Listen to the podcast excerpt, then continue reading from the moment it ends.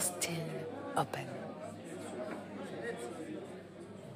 Bon, bon, on va commencer une petite discussion autour du film que vous avez tous vu. Je rappelle ici qu'on est avec euh, un des réalisateurs, Mognis Abdallah, et nous sommes également avec euh, Madge, euh, acteur de la scène contre-culturelle hip-hop en France, et nous allons discuter, dialoguer un peu autour de, ce film. Peut-être je peux commencer par une première question à toi, c'est-à-dire de savoir, il me semble que tu as créé avec ton frère l'agence Immédiat, qui est une agence de presse en 1983. Nous avons vu les premières images, euh, euh, peut-être que les premiers reportages étaient au Minguette, justement, en banlieue lyonnaise, avant euh, la marche pour l'égalité. Nous sommes 40 ans après, en 2023. Euh, et je voulais savoir qu'est-ce qui vous a poussé à refaire ce travail. Vous avez sorti beaucoup de films sur plein de luttes et d'événements différents. Et qu'est-ce qui vous a conduit à regrouper, à faire ce travail d'archives Euh, Quelle pensée vous a amené à faire ça? Bon, euh, comment commencer? Donc là, cette année, là, 2023, c'est c'est 40 ans d'immédiat. Euh, C'était aussi par ailleurs euh, les 40 ans de, la marche pour l'égalité et contre le racisme. Donc on avait euh, l'idée de, mettre en relation les deux événements avec leurs particularités, euh, leurs, les aspects communs, et, mais aussi leurs, les divergences qu'il peut y avoir, parce qu'il y en a beaucoup. Donc, mais principalement, donc, euh, ce film est le, le résultat d'un travail de sauvegarde des, des archives euh. Alors, je ne sais pas si immédiat, tout, enfin, il y a beaucoup de copains et de copines, donc vous savez peut-être déjà, j'ai pas besoin de re-raconter ce que c'est. Si, je pense Si, que c'est bien que tu si. refasses un petit point. ouais. pour euh, notamment pour le son donc euh, d'accord donc euh, l'agence immédiat a été créée euh, suite à un stage a été créé en juin 1983 suite à un stage sur le média que j'avais organisé à Lyon avec des gens de la région parisienne de la région lyonnaise Saint-Étienne Saint-Chamond et quelques, quelques éléments de- des quartiers nord de Marseille. On s'est réunis pendant deux mois en, stage pour euh, faire une espèce euh, d'évaluation des, des modes de, communication des, groupes militants sur les questions euh, d'immigration et des quartiers populaires et des, luttes contre les crimes racistes et, sécuritaires et les violences policières. Parce que il y avait à cette époque une, comment dire, une critique unanime du mode de traitement par les médias dominants, mais il y avait peu de réflexion sur la production propre aux groupes euh, qui étaient impliqués dans les luttes. Donc, euh, on voulait réfléchir sur les différents modes de communication, que ce soit la, radio libre, que ce soit la, presse euh, militante, les bulletins, les, quatre pages, etc. Donc les radios, la presse, la photo, le théâtre, la radio, je l'ai dit, et, la vidéo qui commençait. Donc euh, voilà, on, s'est réunis pendant, pendant, pendant deux mois. On a, on a travaillé sur une, une autocritique, on va dire, des produits propres euh, au milieu militant, engagés dans, dans les luttes. Et on a décidé de, de lancer une agence de presse. Alors pourquoi une agence de presse? L'idée, c'était pas de faire une énième radio, une énième, un énième journal, etc., mais plutôt de produire des do- documents euh, issus de la lutte pour faire avancer la lutte. Et la, formule agence de presse permettait de les diffuser sous forme de dépêches écrites, de, de- de- de- d'émissions de radio proposées à différentes radios euh, et par une seule radio, etc.. Et alors, pour la petite anecdote, le pourquoi la dénomination agence immédiat? L'agence immédiat, en fait, renvoie à une boîte à outils de com euh, montée par des gens liés au, mouvement de travailleurs arabes, le MTA, euh, et au MTA, et à sa branche culturelle autour de, la troupe de théâtre de la RACFA. Et donc, euh, comment dire, l'agence immédiat a produit certains documents que vous connaissez peut-être comme le Cri des murs. Le Cri des murs, c'était une affiche murale avec beaucoup de textes qui expliquaient une lutte et ça. Elle a aussi produit euh, des émissions radio sous forme de cassettes audio, un peu sur le modèle, euh, une- enfin un modèle qui a été inspiré d'ailleurs de Radio Lip au moment de la, de la fameuse grève de Lip, etc. Et, donc, euh, que les jeunes de l'immigration principalement des jeunes, se réfèrent aux aînés. C'est aussi une manière de, poser la question de la, de la filiation des luttes, de la continuité des luttes. Voilà, je pense que ce qu'on vient de voir, c'est 40 ans de continuité des luttes avec des hauts et des bas. Donc, euh, bah, Immédiat s'est lancé comme ça. En 83, euh, normalement, ça devait être un réseau plus national sous forme de rhizome, etc. Mais bon, c'est en fait surtout concentré sur la région parisienne, notamment autour de, certains moments de lieux de lutte comme Nanterre, comme euh, Vitry, Ivry, parce qu'il y avait là encore des luttes importantes, notamment sur la question des cités de transit et sur les crimes racistes dans des affaires euh, qui sont évoquées dans le film. On peut, on peut en reparler si vous voulez. Euh, il y avait aussi une limite euh, peut-être sur la comment dire sur le modèle économique. En fait, on devait faire un deuxième stage pour discuter avec les mêmes stagiaires qui ont monté immédiat sur quel modèle économique on adopte. Comment on fait pour, pour vivre de notre travail? Bon, mais on a été euh, happé par l'urgence des luttes, etc. On n'a jamais vraiment euh, euh, ni fait ce travail de réflexion sur le modèle économique, et d'où un certain nombre de problèmes. Alors, il y a Nasser, tu es là, Nasser? Ouais, qui me disait, ce qui est marrant de voir dans le film, c'est qu'on voit l'évolution de la qualité de l'image. Donc, c'était au tout début, c'était vraiment avec les moyens du bord. Et les moyens du bord, c'était souvent, euh, par exemple, une, une caméra VHS euh, qui servait plutôt pour filmer les mariages ou des, moments privés. Et, euh, donc, à un moment donné, avec les, les, gars, notamment la cité Gutenberg, on devait faire face à la fronde des, des, des habitants, des habitantes, face à la, manière dont euh, les médias dominants, y compris l'émission Mosaïque sur l'immigration, euh, représentaient, le, représentaient la, situation dans la cité. Donc, Attends, juste, j'interromps parce que je ne sais pas si tout le monde sait ce que ce que c'est Mosaïque. si tout le monde sait ce qu'a été Mosaïque. Ah. Mission Mosaïque, ça a été. Euh, ça serait. Je pense que ça peut parler à des gens, mais peut-être pas à tout le monde. bien sûr.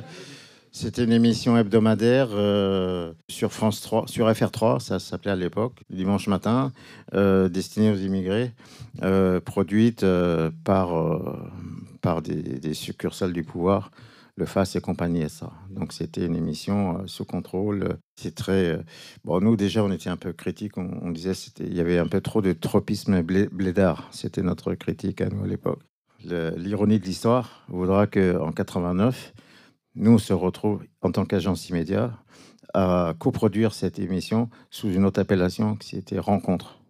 Bon, on pourra rentrer dans les détails, mais, mais euh, par rapport à cette histoire de, d'augmentation de, la qualité, c'est vrai qu'en 89, on a tourné avec des moyens professionnels et, donc au niveau de la qualité euh, de l'image, ça se, ça se voit, je crois. Euh, mais donc, ce qui nous importait, à l'époque, c'était dire aux gamins, arrêtez de vous plaindre constamment du mode de traitement par les médias dominants. Il faut qu'on produise nous-mêmes nos propres images avec les moyens du bord. Et, pourquoi pas avec, euh, avec les, caméras qui, VHS qui servaient pour, les, pour tourner les, les mariages. ouais, mais tu comprends. Et cet argument, on l'a maintenu. Et euh, une autre anecdote qui me semble importante, c'est que, parce que dans les années 80, à la fin des années 80. C'est quand que Ceausescu est tombé? 89 non? 88, 89. 88, 89. Et donc, euh, on était toujours euh, sur euh, cette idée de l'autonomie avec les moyens du bord. Et les gens disent Ouais, mais c'est pas. Je dis Attendez, arrêtez. Regardez un peu la télé en ce moment. Tous les jours, on nous critiquait pour la qualité de nos images. Mais quand Ceausescu est tombé et qu'il s'est fait exécuter, on a vu tourner en boucle pendant des jours et pendant des semaines des images VHS, toutes pourries, toutes pourries. Mais bon, là, le message qu'on avait, c'est de dire que vous êtes en train de, d'écrire l'histoire par ces luttes sur le logement, le relogement et, pour, la justice, etc. Et donc, euh, il faut faire avec, les moyens du bord. Et vous regardez, Ceausescu, eh ben, il diffuse une, une, une, image VHS. Autre anecdote, au début de l'agence, euh, quand on l'a lancé euh, fin, fin juin 83, il y avait les images que vous avez vues en introduction de la destruction des tours aux Minguettes, qui était une des manières de, pacifier la situation, etc. Eh bien, nous, on avait voilà, nos, petites caméras, nos moyens un peu les faiblardes et tout ça. Une caméra installée à même euh, par terre. Et les caméras de France 3, de France 2, etc., enfin d'Antenne 2 s'appelait à l'époque, euh, étaient installées dans les tours. Ils avaient bien négocié avec les municipalités. Ce qu'ils n'avaient pas prévu, c'est qu'au moment de l'explosion, il y a eu un effet de souffle qui a fait tomber les volets métalliques sur les caméras professionnelles. Ça. Les mêmes journalistes qui se foutaient de notre gueule cinq minutes avant sont venus pleurer leur mère pour que on, puisse euh, leur, leur refourguer nos images à nous, moyennant finance, etc. Ben voilà, c'est les, premières images d'immédiat. C'est le jour même de la création d'immédiat et qui ont été euh, diffusées et achetées par les, des télés. Euh, euh, là, en l'occurrence France 3. Mais j'ai vu dans, le nombre incroyable de films sur la marche, etc., que l'INA a stocké ces images-là et les refourgue à tout va. Donc les images d'immédiat, en fait, euh, vous les avez certainement vues et revues dans différents, différents montages, etc. Donc la question c'était quoi? Là je raconte le début d'immédiat. Non, la question c'était pourquoi? La question précise c'était pourquoi ces archives et pourquoi 40 ans après? Mais, ah. mais la réponse c'est évidemment que c'est aussi les 40 ans de la marche et tu un peu expliqué tout ça. Il y a hum, évidemment plein de questions à poser parce que ton film, votre film aborde énormément de choses. Il y en a une qui est, qui est, enfin il y a une question qui est qui, qui m'interpelle aussi, c'est que toutes les paroles politiques que vous recueillez sont très claires, c'est-à-dire la plupart autour des, crimes policiers ou, des crimes racistes. Euh, on a peu l'habitude et on entend peu dans les médias, c'est le moins qu'on puisse dire, de paroles politiques claire et audible, alors que là, dans tous les extraits que nous avons entendus, elle est limpide, les revendications sont très claires, l'explication et l'analyse des faits est limpide, et je voulais savoir comment se passait le recueil de cette parole, est-ce que c'est quelque chose de simple, euh, comment euh, tu gagnes la confiance, etc. Bah, faut voir peut-être les choses un peu euh, changer le fusil d'épaule, c'est-à-dire que c'est notre parole, c'est-à-dire que c'est une parole qu'on coproduisait euh, collectivement. Et donc, s'il y avait des conneries dites, évidemment, on les évacuait. bon, à, l'époque, au début des années 80, moi, j'avais une casquette un peu de, commissaire politique. Euh, quand, quand, on pensait être une avant-garde, etc., qui allait éclairer les masses, etc. Mais euh, au fil des années 82, 83, 84, on a été impliqué dans des, mouvements de masse. Par exemple, le mouvement euh, à la cité Transit Gutenberg a impliqué tous les habitants de la cité. Autant avant, dans les années entre 80 et 82, on a, fait, on a organisé des concerts Rock Police qui étaient très minoritaires. Euh, dans, par exemple, dans les cités transit de, Nanterre. Autant euh, en 83, après la mort d'Abdenbi, il y a une, une grève générale illimitée du, loyer qui a été décrétée jusqu'au relogement et jusqu'à ce que justice soit, rendue pour Abdenbi Gemia. Euh, les deux objectifs ont été atteints, euh, mais il y a eu un certain nombre de, par exemple, de, meetings dans la cité, sous chapiteau. Euh, un jour, on a demandé un chapiteau de 1000 places. Les gars, ils arrivent, ils se sont gourés, ils nous ont amené un chapiteau de 2000 places. J'ai dit, ah, écoutez, nous, on a demandé 1000 places, c'est bon, on a payé pour 1000 places. Il y a 2000. Mais même le chapiteau de 2000 places, il était plein. Tout le monde ne rentrait pas. C'est pour dire quoi là, on est, passé d'une situation d'agite propre, euh, d'avant-garde un peu, euh, à des mouvements de masse qui impliquaient euh, bon, bah, parfois toute une cité. Jusqu'à obtenir des résultats très concrets en termes de justice, de logement, etc. Et le message un peu de, ce film, c'est d'essayer de redonner la pêche, 40 ans après, aux gens euh, qui sont aujourd'hui très plutôt pessimistes par rapport à une situation qui se dégrade, la montée de l'extrême droite, euh, et puis, euh, et puis l'individualisme qui l'individualisme qui se répand, qui se répand quoi. Donc voilà. L'autre l'autre aspect important, et Magid, je crois que c'est match, tu, tu prends la, relève, c'est l'articulation entre le politique et le culturel qu'on a toujours essayé de, promouvoir dans, dans, dans, nos luttes. et, sur ça, j'aimerais juste dire un mot sur le dernier clip qu'on voit à la fin, la chanson Nar. Donc la chanson Nar, c'est du groupe Carte de séjour qui était un groupe euh, de rock euh, lyonnais. Euh, carte de séjour n'a pas pu participer à la marche, à des étapes de la marche, parce qu'ils étaient en studio à ce moment-là. Et donc, on se retrouvait le soir dans un bar à la Croix-Rousse à Lyon, et on a écrit cette chanson ensemble bref, avec le nom des gens, etc. Et euh, la chanson, euh, une des premières fois où elle a été jouée dans cette version-là, c'était à l'arrivée de la marche euh, à l'espace Ballard le 3 décembre 83. mais alors hier, j'étais à Lyon. Il y a une projection du même film avec une, salle pareille, blindée. Et il y avait un des survivants du groupe, Mortar Ramini.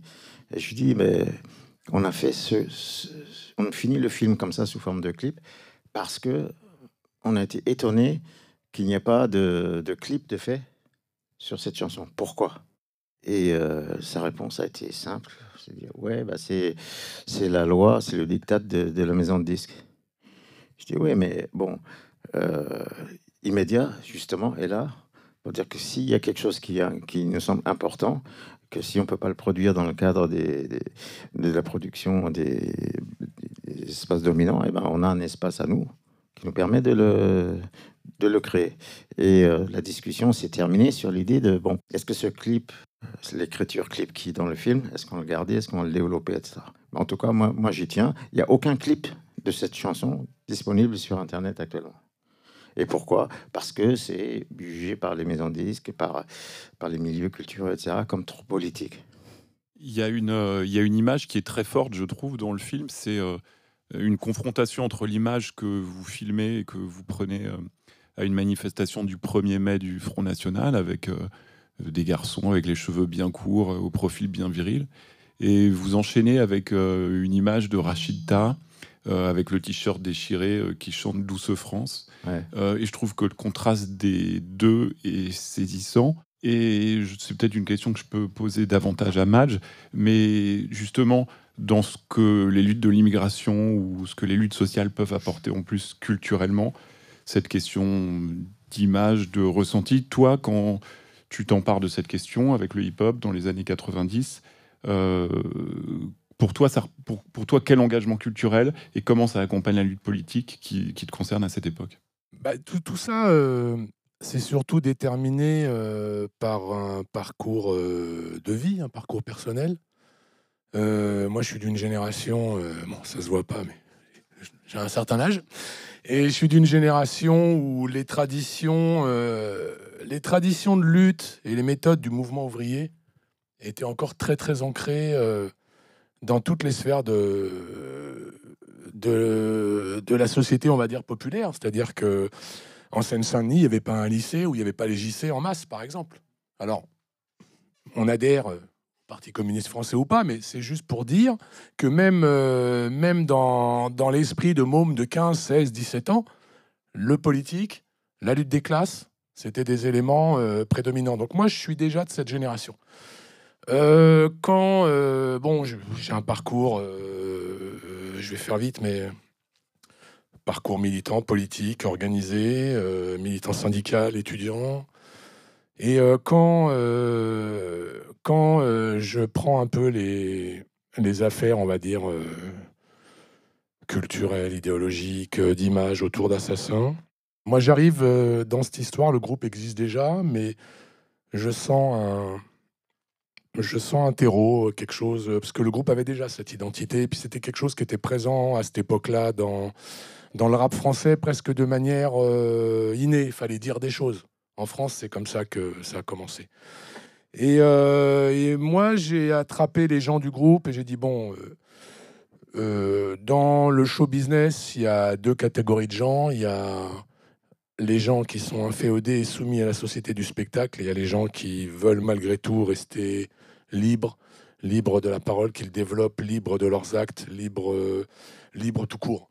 Et, et j'avais expliqué aux gars du groupe qu'on ne pouvait pas euh, se contenter euh, juste de dénoncer des choses dans les textes ou dans les morceaux, mais qu'il fallait à côté de ça qu'on ait une, implication euh, active.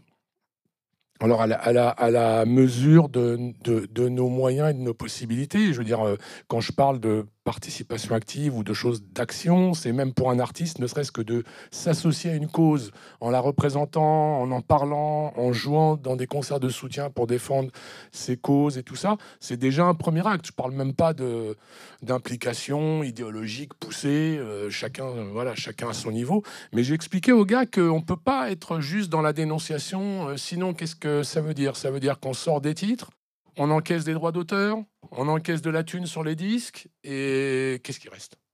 Donc si, tout ça, c'est pas doublé d'action, on n'est que des, bah, que des acteurs de, comme de la société du spectacle et de l'enrichissement des majeures compagnies et de l'industrie, voilà.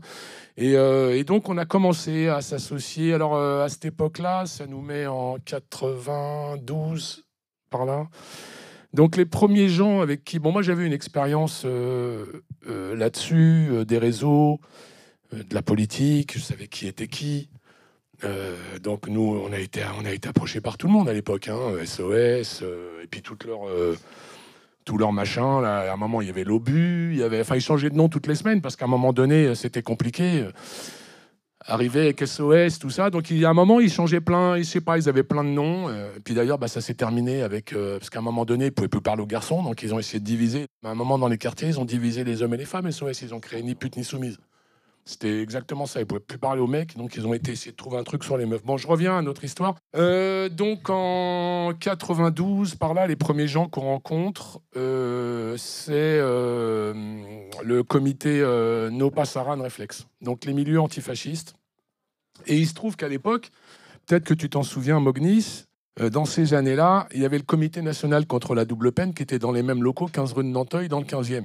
Et en, donc en allant voir euh, les, les, gens de Réflexe et nos Passaran, je tombe sur euh, bah, des gens qu'on voit là, Mohamed Hossine, euh, Nordine de Nanterre, euh, Tarek. puis il y avait d'autres gens. Bah, D'ailleurs, je ne sais pas ce que tu as mis, le... parce que je suis sorti un moment, tu as, mis un... as mis le truc de Bobigny, là, avec Mohamed Baoudj et tout? Ouais. Bon, bah, ouais, Mohamed, je l'ai connu de cette époque-là aussi. D'ailleurs, je ne sais pas ce qu'il est devenu, je ne sais pas s'il est encore vivant ou... Momo de Bobigny. Si, si, Momo de Bobigny, les, les double peine. Ouais. Ah, si, il est encore vivant. Ouais. Ok, cool.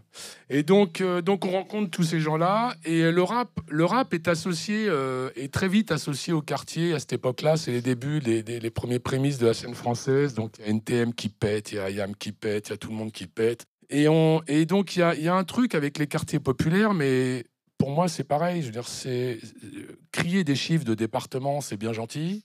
Mais si tu ne parles de rien et qu'à un moment donné, tu es complètement déconnecté de la réalité du terrain, parce que la Seine-Saint-Denis, voilà, c'est pas que des chiffres de département, c'est pas que du cirque, c'est aussi des drames, c'est une misère sociale, c'est c'est des gens qui sont euh, bah, qui, qui, ont, qui subissent des épreuves euh, liées bah, à leurs conditions sociales, euh, c'est la décomposition sociale, c'est tout, c'est la délinquance, c'est euh, tout, ce tout ce qui va avec, euh, le bon, le moins bon, euh, voilà. Et, et, donc on a commencé à, donc, à se rapprocher du comité à l'époque, le MIB n'existait pas. Et, on, et puis on a commencé bah, tout doucement à, à essayer d'avoir cette conduite où on allie pratique culturelle, euh, pratique politique, mais encore une fois, je le répète, on n'avait rien inventé. Hein. Je veux dire, c'est un truc qui existe depuis les années 60 avec les hippies, qui s'est développé euh, dans les années 70, euh, qui a eu une grosse, grosse, grosse poussée de lier la culture et le politique avec le, le punk, notamment. D'ailleurs, tu parlais des concerts euh, Rock Against Police. Euh, il faut se souvenir aussi de, et je pense que c'est de ça que c'était inspiré, euh, de Rock Against Racism en Angleterre avec la l'Anti-Nazi League, euh, qui était une initiative, euh, si tu me dis si je me trompe, mais je pense que c'était pas mal influencé par le SWP à l'époque, non Oui, Qui était un peu l'équivalent, on va dire, de... De la LCR, quoi. La LCR, voilà. Mhm. C'était un truc un peu... Voilà. Et donc, ils avaient mis en place ce système de, de faire des concerts contre le racisme. Et vous, je pense qu'à cette époque-là, vous êtes inspiré de ça. Puis nous, on, est, on était empreints de tout ça, voilà. Donc... Euh, donc on a essayé, euh, tant bien que mal, euh, de d'exister à travers ça. Euh, on n'était pas les seuls. Il y en avait, on n'était pas légion, mais on n'était pas seuls. Il y a eu quelques gens, quelques groupes euh, qui ont suivi, avec qui on a travaillé aussi, de près, de loin. euh, je pense à Secret Connexion, je pense à La Rumeur, je pense, euh, voilà, tous ces gens-là, même y a des moments où on était un peu en froid, tout ça, mais globalement. et puis je vais finir avec ça, parce que je pense que globalement, ce qui prime au-dessus de tout, c'est c'est le, politique. C'est et euh, au moment où la rumeur, ils avaient leur procès avec Sarkozy, moi j'étais en très très très très grand froid avec eux. On se parlait plus et même on était presque en guerre. Et euh, après, on s'est rabiboché quelques années plus tard, mais euh, au moment donc de leur procès, ils ont été surpris, mais je leur ai dit que c'était pas surprenant, que c'était tout à fait normal pour moi et que j'avais aucun mérite. Ils avaient été surpris que j'ai signé une la pétition donc contre Sarkozy, les soutenant, et je leur ai expliqué que entre Sarkozy, le ministère de l'Intérieur et la rumeur, mon choix était très vite fait, malgré nos divergences. Donc voilà, c'était pour dire que au-dessus de tout, moi j'ai toujours mis euh, la volonté de, de porter le politique très haut, en fait. Tu veux pas nous parler de 11 minutes 30 contre les lois racistes? Ouais, ouais, on peut en parler. Donc ça, c'était euh, en 97. C'était en février-mars 97. Et un jour, Jean-François Richel, réalisateur, m'appelle et me dit, ouais, euh, euh, on voudrait faire un Scud. Alors, il y avait un gros débat, sur, d'ailleurs, qui est évoqué là, au moment de Saint-Bernard, tout ça, le débat sur les lois de Bré. Et il y avait la perspective des législatives, si mes souvenirs sont bons, de 97. Donc, il y avait en même temps ce ce débat dans la société sur la question de l'immigration, mais il y avait en même temps une campagne électorale qui, Mm. voilà, qui mettait le truc euh, vraiment, euh, vraiment très très prégnant euh, dans, dans, dans l'opinion et tout. Et euh, donc Jean-François me dit euh, ouais il y a des cinéastes là alors je sais plus qui c'était je sais plus si c'était pas euh, Clapiche ou enfin cette génération de, de réalisateurs il y, a, des cinéastes, ils vont faire un texte là, mais moi je me retrouve pas là-dedans euh, parce que euh, finalement c'est un, marchepied pour la gauche. C'est-à-dire qu'on tapait fort, comme d'habitude, on tapait fort sur la droite et on oubliait les responsabilités qui avaient été euh, celles de la gauche depuis son retour au pouvoir en 81, parce qu'il y a eu quand même des sacrées saloperies. hein. Et donc je lui dis, ok, je lui dis, bah viens, on travaille, euh, si tu veux, sur une espèce de, de charte politique déjà, savoir où on veut aller. euh. donc on avait bien défini le truc pour pas que ça tombe dans, dans un truc qui serve la soupe euh, au PS, au PC, aux écolos, tout ça. Et on a commencé, bon, à- le principe c'était de faire un morceau collectif sur ces questions d'immigration. Et on a, et moi j'ai dit à Jean-François, je dis ok, voilà, on le fait. Par contre, il faut que l'oseille qu'on gagne là-dedans, ils partent, euh, ils partent pour une cause, ils partent pour quelque, quelque chose qui soit concret. Et à ce moment-là, il y avait le, le MIB qui était, euh, je crois que ça faisait un an et demi que ça existait, un truc comme ça, et Oui, ils avaient un énorme besoin de pognon. À l'époque, ils étaient rue de Montreuil. Ils avaient besoin de pognon, il y avait FPP qui avait besoin de pognon aussi, et on s'est dit, bon, euh, allez, on, on fait, on fait le truc et on file la thune au, on file la thune au, au MIB. Alors, ça a été un sacré merdier, parce que je vais vous expliquer une chose. Quand vous voyez, euh, par exemple, les restos du cœur, les enfoirés, tout ça, effectivement, euh, les ventes de disques sont euh, redistribuées aux associations ou aux causes. Seulement, il y, a un- vice, c'est les droits d'auteur. Les droits d'auteur-compositeur. Et ça, par exemple, Goldman, quand il fait ses trucs euh, pour les restos du cœur, ok, il prend pas de thunes sur, sur les ventes de disques, mais le vrai billet, il n'est pas là. Le vrai billet, c'est le copyright, c'est les droits d'auteur. Et là, ça tombe. Ça tombe sec quand c'est joué sur scène, quand ça passe à la télé, quand, quand ça vend des disques, quand ça fabrique des disques.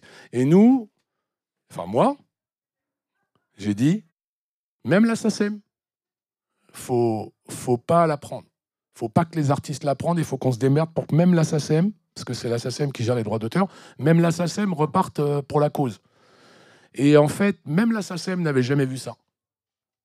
La SACEM n'a jamais vu ça, et je vais vous avouer un truc, c'est que ce SCUD a rapporté à peu près au MIB l'équivalent de 100, 130 000 euros.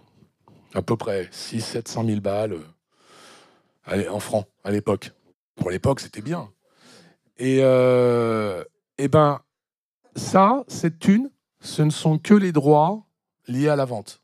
L'argent des droits d'auteur, depuis, 80 depuis 97-98, il est bloqué à la SACEM. Et c'est un tel merdier juridique. On a essayé hein, pendant deux mois, trois mois, machin, et c'est un tel merdier. Et ils ont tellement pas l'habitude de faire ça qu'on a lâché l'affaire. En fait, l'oseille existe. Enfin, il dort. Voilà. Si quelqu'un demain euh, arrive au nom de ce projet à démêler le bordel et tout, euh, bah, ils seront obligés de verser l'argent. Mais euh, voilà, en tout cas, on avait même été jusque là, jusqu'à euh, voilà. Et donc, euh, donc c'était une belle aventure. Il y a un avocat dans la salle, Ouais.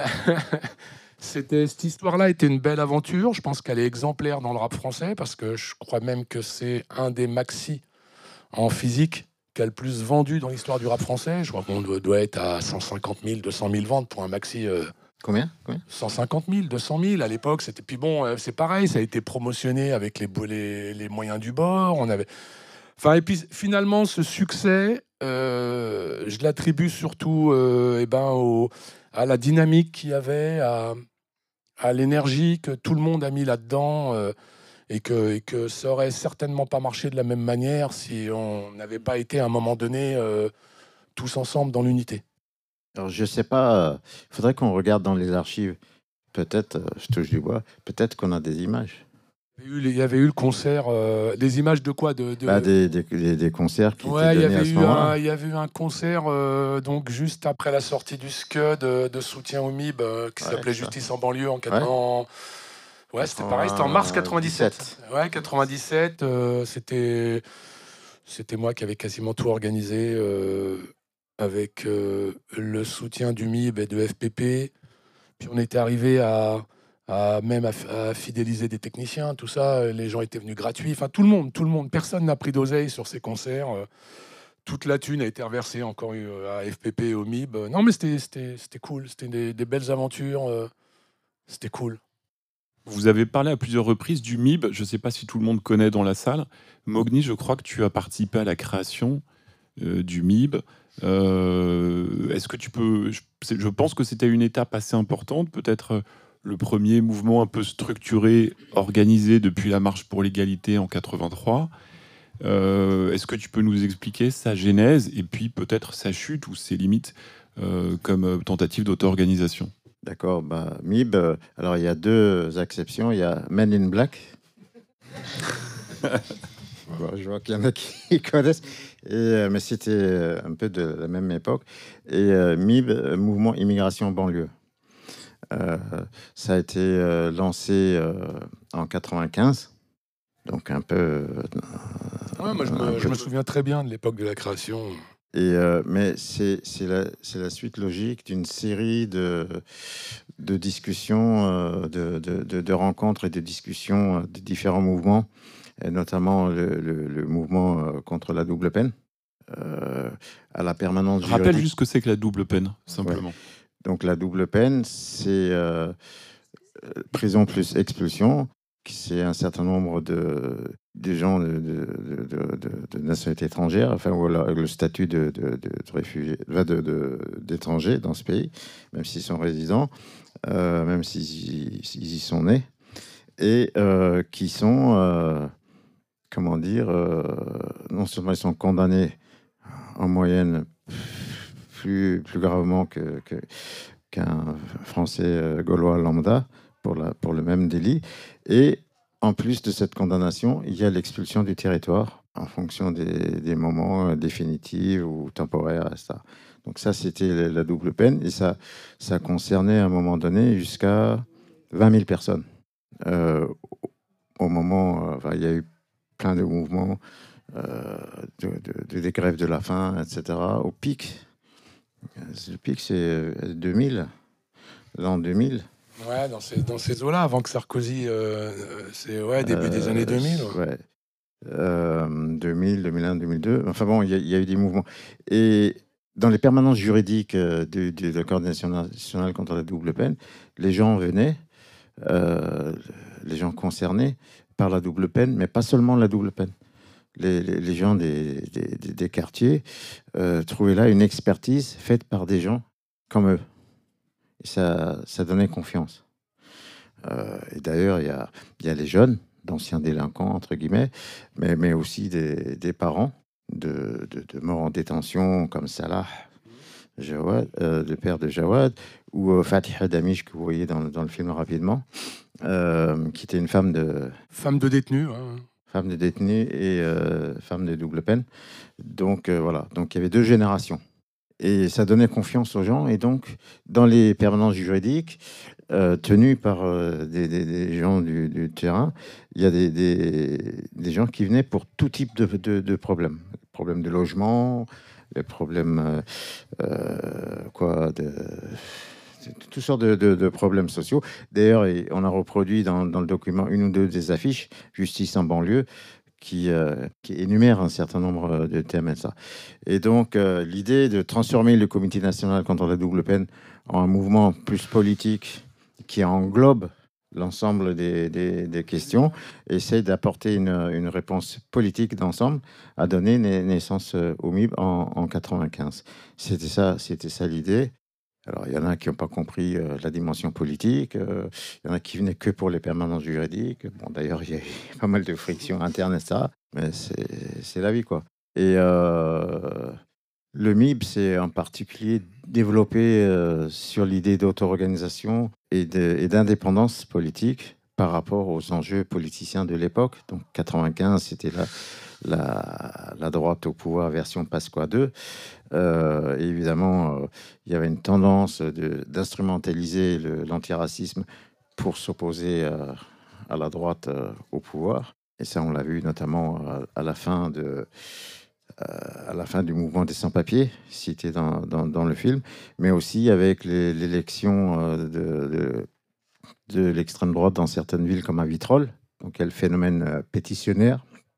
Et je me souviens qu'une des raisons d'être du, du, du CD euh, 11, 11, euh, 1130 contre les lois racistes, c'était d'intervenir autrement sur, euh, sur la question politique que, que, que dans la vague pétitionnaire euh, qui concentre, le, qui diabolise de manière exclusive le, le, le Front National euh, version Bruno Maigret. D'ailleurs, c'était pas le Front National, c'était MNR, je crois. Enfin, Ouais, lui, c'était MNR. Euh, et du coup, on oublie les responsabilités, euh, les responsabilités politiques de, de, de, la gauche. euh, voilà. D'ailleurs, le texte, bon, on l'a pas en, tête, mais un certain nombre de textes d'accompagnement du, du disque sont, sont là-dessus très clairs. Il y a aussi un élément euh, quant à la composition et la constitution du MIB à l'époque qu'il faut mentionner, c'est que parmi les, on va dire les cadres, hein, si on peut les appeler comme ça, euh, il y avait beaucoup de beaucoup d'anciens marcheurs de 83. Donc c'est pas des gens qui arrivaient comme ça. hein. Il y avait euh, beaucoup qui avaient mis le pied, enfin qui avaient commencé leur, euh, leur, activité politique au moment de la marche, dans un truc, bon, on va dire plus associatif, tout ça. Il y avait euh, bah, les gens de Nanterre, notamment Voix Nordine, qui, à la cité Gutenberg, eux, ils ont aussi mené des luttes. Et comme l'a dit Mognis, il y avait aussi bah, des doubles peines qui se retrouvaient dans des situations ubuesques. Donc, euh, quand ils entendaient parler du comité, bah, ils débarquaient. Et finalement, ça a donné. euh, bah, on voit euh, Mohamed Ossine, on voit. on parlait de Mohamed tout à l'heure, de, Bo- de Bobigny, c'est pareil. En fait, les doubles peines eux-mêmes devenaient des militants.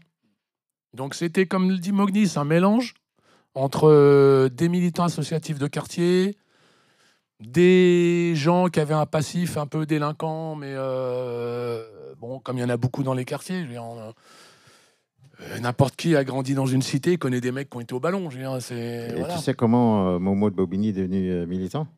Bah, euh, je sais plus, je sais qu'il est revenu à un moment en clando. euh, Mais ouais. je, je vais raconter ça parce que c'est- c'est- ça nous ramène aussi euh, au pouvoir de l'image.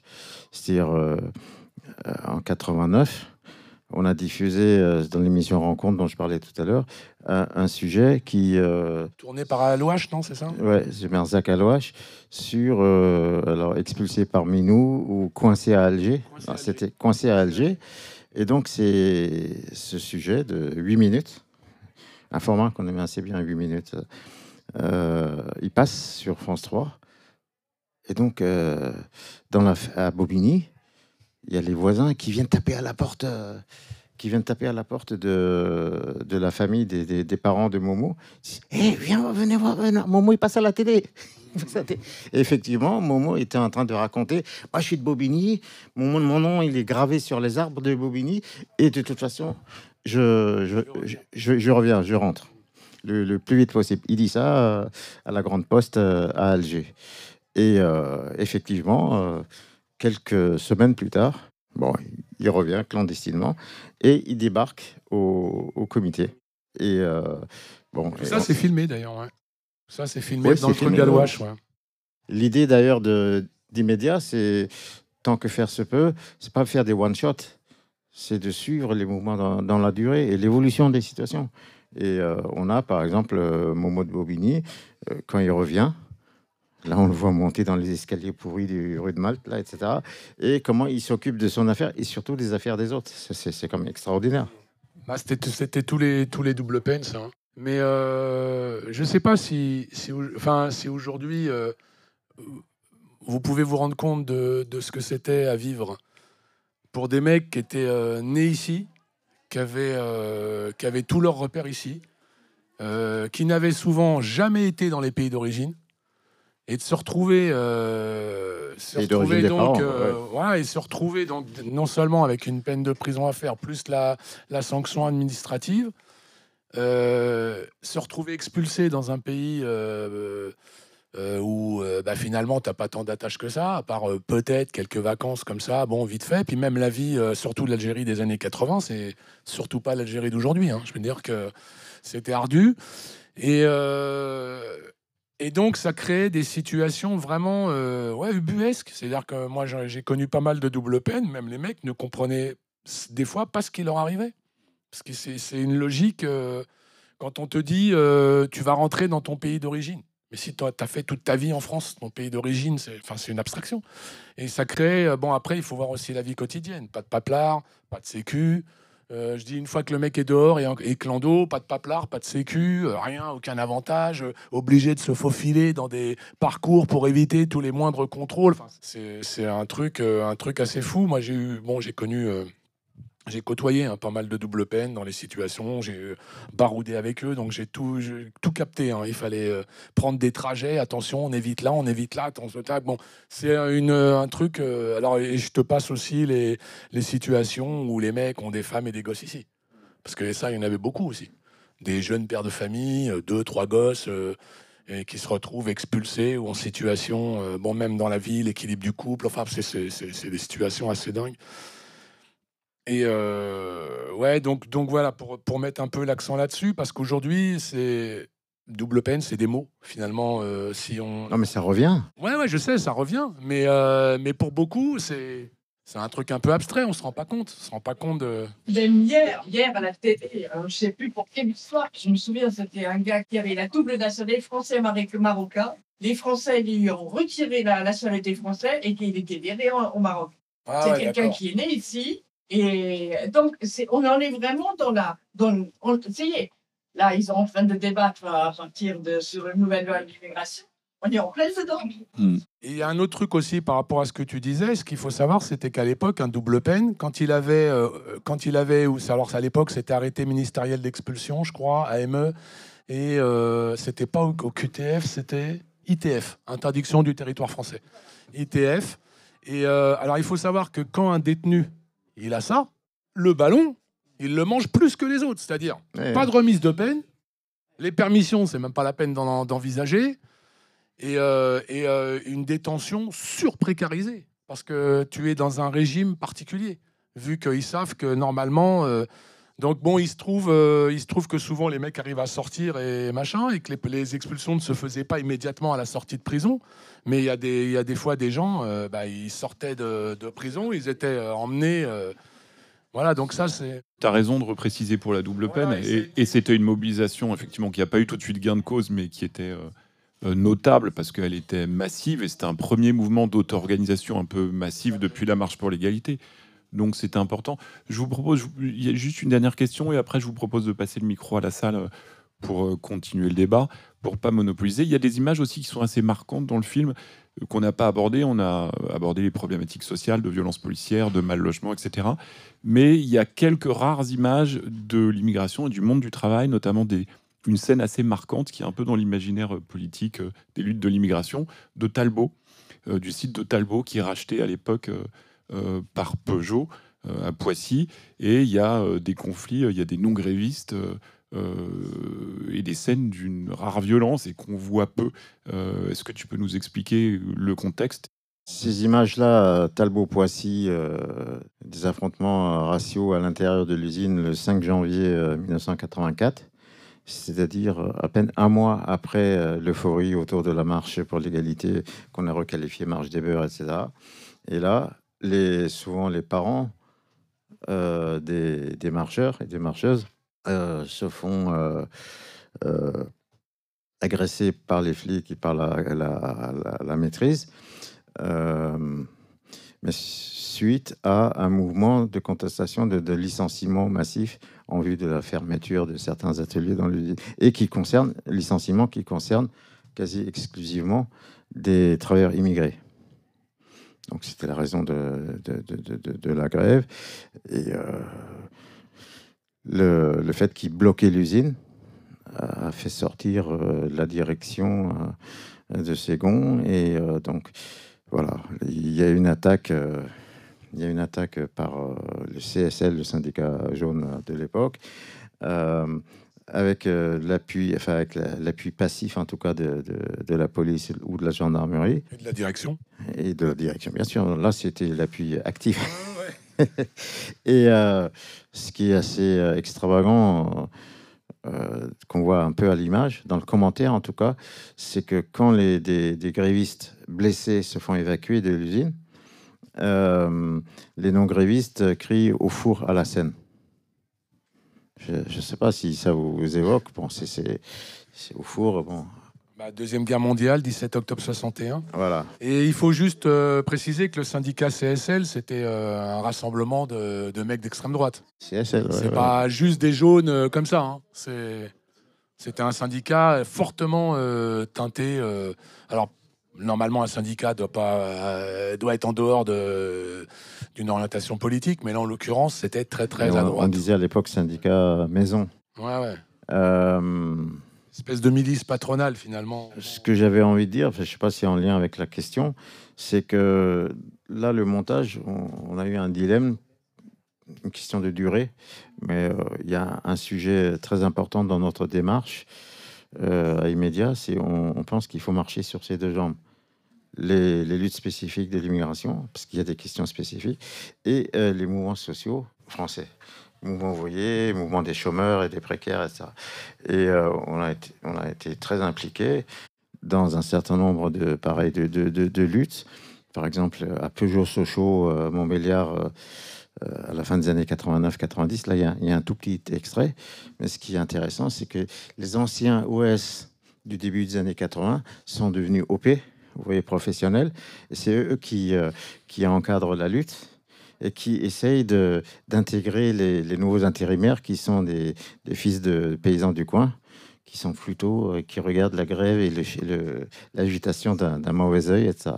Et, c'est eux les cadres, y compris syndic, syndicalisés, etc. Euh, un autre euh, moment qu'on a suivi pendant des années, de manière importante, c'est le mouvement des chômeurs et des précaires. Et par exemple, en 94, 94, et la grève, la, marche des chômeurs à travers le pays. On a fait une sorte de, vidéo journal. Euh, on a créé un pool de, gens qui filmaient euh, chacun dans son coin. Il y avait Agir contre le chômage, il y avait des collectifs autonomes, il y avait d'autres collectifs liés au PC ou à la CGT, etc. Mais c'était, d'un point de vue euh, image, on a réussi à, avoir, il y avait cinq parcours différents. Et euh, sur les cinq parcours, il y a différents gens qui tournaient avec les moyens du bord. C'est pareil, on a fait un document qui s'appelle euh, euh Au marche, etc. Euh, qui, qui celui-là est, disponible sur, sur Internet. Mais en tout cas, là, j'insiste sur l'aspect on n'est pas un truc d'une agence de presse de Bougnoul, au sens étroit, etc. On, est complètement impliqué depuis 50 ans euh, dans les mouvements euh, sociaux et français de ce pays et européens et bien sûr les Comme les on a pu le voir dans le film, on, effectivement. l'a- on le voit dans le film quand même. Bah, quand même, avec l'Angleterre, avec Ouais. euh, l'Allemagne, à Berlin. et- Ouais. Merci, je vous propose de passer la- le micro dans la salle s'il y a des questions. Je voulais savoir, moi, euh, aujourd'hui, immédiat, euh, euh, est-ce que vous continuez justement à collecter euh, des témoignages, des luttes? Enfin, euh, c'est quoi aujourd'hui, quoi, immédiat Bah, on- pour dire euh, franchement, on n'a pas l'énergie de nos 20 ans. Et euh, pas forcément dans une, euh, dans une logique de, de formation euh, au sens étriqué du, du terme, mais on, on- favoriserait plutôt euh, l'idée que les acteurs euh, des, luttes euh, s'accaparent eux-mêmes des outils et diffusent, et on leur donne un coup de main pour. on leur dit comment, d'après nous, il faudrait faire pour sortir des, limites imposées un peu par les contraintes imposées par les nouveaux outils de communication. L'agence pourrait devenir un lieu de, euh, de- collecte et d'archivage de, euh, de choses qui vous parviennent, quoi. Si, si c'est plus vous qui les faites, ça pourrait devenir un, lieu de rassemblement. Alors, c'est- vrai que ça pourrait, mais bon, pour ça, il faudrait euh, résoudre le problème de, de- de- un local, des locaux, etc. Parce que ça, c'est maintenant, aujourd'hui, les gens se font des réunions sur, en visio. Même plus besoin de se retrouver euh, ni autour d'un verre dans un bar, ni, ni, dans, un, dans un local. Euh, mais effectivement, par exemple, euh, je pense à des, à des gens qui continuent à suivre les, les luttes des sans-papiers, par exemple, à Chronopost et tout ça. Ils, ils filment avec leur téléphone portable ou avec les moyens du bord et ils mettent ça sur Facebook et ça. Mais c'est du n'importe quoi. Il y a une, absence de, maîtrise de, l'outil et de la construction d'une histoire pour. euh, euh, et j'ai des discussions avec, euh, avec des gens, par exemple à Vitry ou ailleurs, qui, pour essayer de remédier à. je sais pas s'il y en a qui savent de quoi je parle. Il y en a qui rigolent. Non, je pense qu'il y en a qui rigolent par ton jugement lapidaire, parce que j'imagine que les militants font ce qu'ils peuvent parfois. Mais tu as raison, et c'est important, et c'est une importance cruciale, et au cœur de... Et on le voit aujourd'hui, après 40 ans, c'est important aussi d'avoir d'avoir des images d'archives Ouais. structurées. Mais est-ce que les gens, ils ont conscience que ce qu'ils ce qu'ils font ou ce qu'ils pourraient faire, ça fait archive? Parce C'est le fait de les rassembler qui fait archive, quoi. C'est le, c'est le fait de, Ouais. de les mettre ensemble. Le mettre ensemble, déjà, ouais, voilà. Non, mais c'est pas seulement le problème que ça fait euh, archive. Le problème, c'est qu'aujourd'hui, c'est un- souvent un truc éphémère. Tout le monde filme avec son portable, moi y compris, hein, et tout le monde se prend pour un réalisateur. Après, on les met, on, on- bidouille. hein, on- moi, j'ai pas de formation, euh, hein, on bidouille. On le met sur, euh, je sais pas quoi, sur les réseaux sociaux. Mais après, huit, boum, huit, parti. Donc là, le, il y a des images qui ont été tournées il y a 40 ans. Et euh, Nasser qui disait la qualité. Mais euh, donc, euh, c'est vrai, les, les- au début, c'était pas les mêmes, euh, la même qualité que jusqu'à la fin. Mais au- là, aujourd'hui, toutes ces, toutes ces, ces, ces images qui sont faites euh, d'une façon éphémère, je sais pas, je suis sûre que dans 40 ans, on ne pourrait pas faire un film comme celui-là. C'est pas dans 40 ans, c'est dans, dans Ou 40, même dans 10 40 ans. 40 minutes. 40 minutes. Même dans 10 ans. Non, mais Et, que- ouais. et c'est vrai, on a, euh, enfin, moi j'ai un certain âge, hein, n'est-ce pas? Mais je discute souvent avec des jeunes de ça et que on me regarde toujours avec un air idiot. Enfin, mais t'es vieille toi. euh, oui, maintenant c'est notre fonctionnement. Mais réfléchissez dans 10 ans, qu'est-ce qui reste de ces moments éphémères? On parlait tout à l'heure de Adama, euh, Adama Traoré c'est plutôt euh, les gens ils sont dynamiques. Il y a une certaine com ça marche plutôt bien. Mais j'en suis à peu près sûre dans 10 ans au niveau des images au niveau de la structuration il reste pas grand chose ben, là, on parle des images, mais on pourrait tout aussi bien parler du, son. Par exemple, là, avec les, les copains les copines de, de Radio Fréquence Paris on s'est aperçu à un moment donné que le rapport aux archives, euh, c'est c'est- flippant, quoi. Donc, il y en a qui y pensent, mais euh, y a la plupart des gens, euh, parle dans le micro et puis après, c'est oublié. Et là, on, vient de- d'essayer de, faire un inventaire des choses qui existent par rapport à la, marche pour l'égalité d'il y a 40 ans. Au niveau audio, eh ben, les radios qui étaient toutes mobilisées à l'époque, etc., ils ont, ils ont rien gardé. Oui, ça n'existe plus. Non, non, euh, pour ceux qui existent, je dis. Mais bon, sauf donc euh, ce qu'on a et qu'on va partager avec euh, FPP, si, si ça se concrétise. donc ça, c'est les images, les, le son. Euh, on pourrait tout aussi bien parler un peu de la photo. Parce que là, pour les, les 40 ans de, de la marche, on a vu des photos circuler de ça. Mais alors, si vous regardez les, les légendes des photos, c'est du grand n'importe quoi. Le Monde, le premier papier qu'ils font sur la marche, c'est une pleine page, sur la place des femmes dans, la marche. Et c'est illustré par une photo de Convergence 84. Donc euh, un événement qui a eu lieu un an après, euh, qui était un peu conflictuel avec, euh, avec, avec la marche, c'est le moins qu'on puisse dire. Et, et euh, d'où vient le problème? Eh bien, apparemment, c'est à l'AFP que ça a été classé par euh, une stagiaire, etc. Ça est marqué le arrivée de la marche pour l'égalité contre le racisme 2 décembre à Paris. Or là, c'est la, la- Convergence 84, donc l'année suivante, etc. Euh, de manière, euh, on vient de faire un film là avec euh, comment des entretiens avec cinq photographes qui ont, fait des photos sur la marche. Et euh, il, vient d'être mis en ligne sur le site du musée national de l'histoire de l'immigration. Donc vous pouvez le voir, ça s'appelle Regard croisé sur la marche. Regard croisé de photographes sur la marche. Et euh, dans ce film, j'interroge cinq photographes, que ce soit des professionnels, que ce soit des amateurs, que ce soit des militants qui ont couvert euh, la marche en photo, en, vidéo et en radio, etc. Euh, en leur posant la question à la fin à tous, qu'est-ce qu'ils sont prêts à faire pour mutualiser ces images, pour les recontextualiser, pour les vérifier?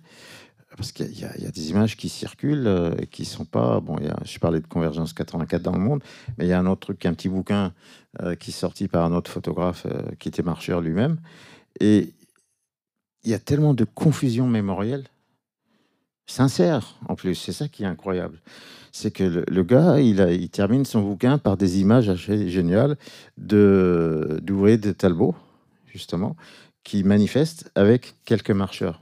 Et euh, c'est présenté comme l'arrivée de la marche euh, le 3 décembre 83. Et 7-8 pages. hein. Or, euh, il s'agit d'une manif euh, postérieure, de quelques 3-4 semaines. Mais il s'est passé entre-temps quand même l'euphorie de l'arrivée, les, les, affrontements raciaux euh, à Talbot, et ça. Et tout ça, c'est gommé. Parce que le gars se dit, il se représente une... euh, il idéalise finalement l'arrivée de la marche et la, et la convergence entre les jeunes et euh, les ouvriers. C'est assez terrible. Donc, je pose la question à tout le monde de comment mutualiser. Est-ce qu'ils sont prêts à le faire? À commencer, par exemple, par une, euh, une expo commune. Donc, euh, la parole, spontanément, c'est oui, mais les expressions des visages euh, indiquent autre chose. Quoi. Donc, c'est pas gagné d'avance. Mais bon, sur ce genre de, de- mise en commun, on, bah, pas, finalement, c'est ça la question. C'est ça qui fera archive collective après. Il faut, il faut, faut prendre l'initiative, quoi. Vous êtes d'accord avec moi? Hein On prend rendez-vous Hein On a rendez-vous lundi pour ça. Est-ce qu'il y a d'autres questions? Ouais, il y en a plein. mais- Est-ce que vous voulez rajouter quelque chose? C'est vrai qu'on a déjà vu le film qui, est, qui apprend déjà aussi beaucoup de choses. Mais ouais, bah écoute, Non, bah, moi, je- moi, la question, euh, en revoyant tout ça, euh, qui- que je me pose, c'est la mise en perspective de ces décennies passées, de ces événements, avec euh, certaines situations d'aujourd'hui. Moi, je vois plein de, points communs. Euh, déjà, euh, c'est intéressant aussi parce que je m'arrêtais un peu aussi pendant la diffusion sur le vocabulaire utilisé à l'époque. Et finalement, on, retrouve il y a 40 ans des recettes de vocabulaire qu'on utilise encore aujourd'hui pour discréditer les gens des quartiers. Ça, c'est une première réflexion que je me faisais. Je pensais aussi, euh, parce que à l'époque de la marche, notamment, on était à quelques encablures de, de Sabra et Shatila. Euh, donc une, une époque où la situation du peuple palestinien était extrêmement tendue et presque aussi barbare que ce qu'il vit aujourd'hui à Beyrouth, à l'époque. Euh, donc je voyais, je voyais aussi ce point commun. Et puis, euh, bon, on a vécu une situation un peu particulière euh, juin-juillet dernier, là. Et je me disais que... Mais je me disais que finalement, euh, l'apport du MIB à l'époque, en tant que représentation, en tant que qu'outil de combat même, finalement a manqué. Et que et qu'il y a eu y a eu un déficit de transmission. Et que et que si euh, j'ai commencé tout à l'heure en disant que moi j'étais d'une génération, on était très proche des méthodes du mouvement ouvrier, tout ça, mais la marche et son succès sont liés à ça.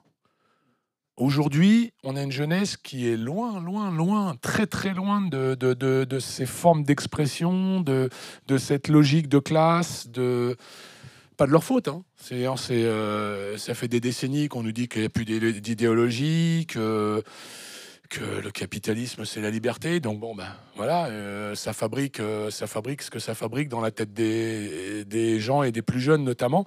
Et que je suis convaincu que si on avait eu un outil Enfin, si les mômes avaient eu, euh, je les appelle les mômes, mais bon, avaient eu un outil tel que le MIB, qui était capable à ce moment-là d'exprimer des revendications claires et nettes et précises, euh, on aurait été euh, dans une situation, je pense, qui aurait été beaucoup plus problématique pour le pouvoir que la gestion de, dégradation, de, parce que ça, ça a été vite réglé. hein. Je veux dire, je sais plus, y a combien 1500 incarcérations?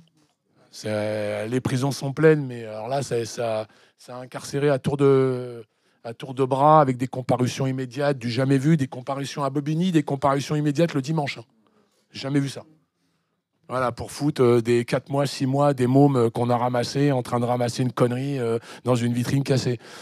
Mais voilà, enfin, je reviens à ça. Je, dis que ces outils-là, ils nous ont manqué dans les quartiers et ils manquent. Il manque, il n'y a pas d'expression politique. Mais alors, tu vois, je vais te dire un truc. C'est une discussion que j'avais eue à l'époque avec certains du MIB en 98. Je leur avais dit attention, les gars.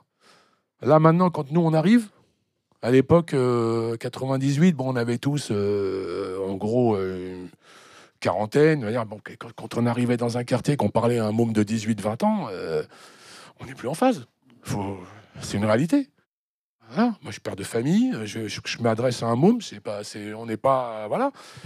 Et j'avais dit à l'époque, à certains, j'avais dit attention, le risque, c'est qu'il justement qu'il n'y ait pas cette transmission. Donc, il faut développer, euh, il faut développer un atelier de, de- des ateliers de formation politique et tout ça, parce qu'à un moment donné, même la concentration de la science du politique dans les mains de quelques-uns, c'est un truc qui est antidémocratique à mon sens. La formation dans une organisation, c'est prédominant. Ça veut dire, euh, il n'est pas question qu'il y ait des gens qui détiennent un savoir pour euh, et qui, parce que le savoir, c'est le pouvoir aussi. Donc moi, c'est des choses et j'avais posé cette question. Et à l'époque, bon, ça avait été pris un peu à la légère. Et maintenant, bah, presque 20 ans après, ben, on voit le déficit. Il n'y a plus rien. Je veux dire, si. euh, alors, euh, les, les- organisations, il y a des organisations issues de- du mouvement ouvrier, alors que ce soit, bon, euh, on en pense qu'on veut. Je veux dire, les organisations révolutionnaires, trotskistes, communistes, socialistes, je sais pas, de gauche, machin. Bon, c'est aussi des portes d'entrée pour certains jeunes qui veulent se mobiliser, mais les jeunes des quartiers vont pas vers ces gens-là. Donc, on a un déficit de représentativité, un déficit d'outils politiques. Et je pense que c'est la question, euh, c'est la question essentielle. Et, je serais presque tenté de dire qu'on est limite mal barré même. Mais bon, rien n'est inaltérable et il faut avoir de l'espoir. Alors, ce qui, ce qui est assez euh, marrant, enfin pour rebondir, pour rebondir sur ce que tu as dit, c'est que des réactions au, au document que vous avez vu, euh, des réactions récurrentes, c'est dit ouais, mais pourquoi on parle pas du MIB dans ce document? Alors, euh, question embarrassante, euh, réponse embarrassée, mais euh, donc pas l'objet de ce document, mais effectivement, euh, plutôt que de déplorer, tu vois, la, disparition, enfin l'absence aujourd'hui d'une euh, euh, organisation euh, ou une coordination comme le, comme le MIP, il faudrait, à mon avis, commencer par en faire le bilan. En faire le bilan, y compris par, par l'image. Mais pour ça, ben, un bilan collectif. C'est pas toi et moi, on va s'installer, commencer à faire la morale aux gens. Un, bilan dans la perspective de, de, de retrouver une réponse à la question qu'est-ce qui a bloqué? Le MIB a existé en tant que MIB pendant, en tant que mouvement euh, de coordination euh, pendant une dizaine d'années. Après, ça s'est transformé en forum social des quartiers populaires pour essayer de trouver bah, justement un peu du souffle en élargissant le cercle dans la dynamique des forums sociaux mondiaux, etc. Mais c'était quand même tenu à bout de bras par quelques militants, euh, plus ou moins payés ou pas payés. Euh, bon, tout ça, il va falloir en, en faire un, un- très bilan. souvent pas payé. Il faut Hein très souvent pas payé. Oui, oui, non, mais, mais ça, il faut, faut, faut oser dire les choses. Parce que sinon, euh, on va se lamenter euh, sur des, et cette idée de la spirale de l'échec, que finalement, la lutte, ça sert à rien, parce qu'on entend sans arrêt. À quoi ça a servi la marche? À quoi les mobilisations contre les violences policières, alors qu'elles continuent, qu'elles s'aggravent, etc. Enfin, voilà, bon, il y a des éléments de réponse à ça, mais on on va pas les donner maintenant.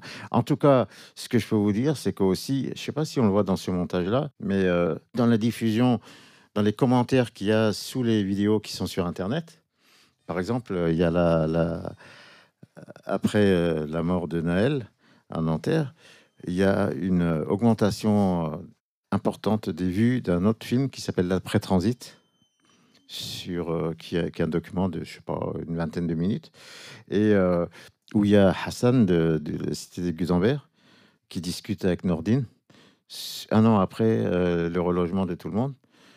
Et Hassan, il, il a l'air un peu dubitatif. Il dit que pendant la lutte à la cité, on avait construit un rapport de force qui nous a permis de gagner. Aujourd'hui, ce rapport de force, il n'est pas là. Le bilan des courses, on, on- est dans la panade. En fait, à mon avis, ce genre de, ce genre de réflexion.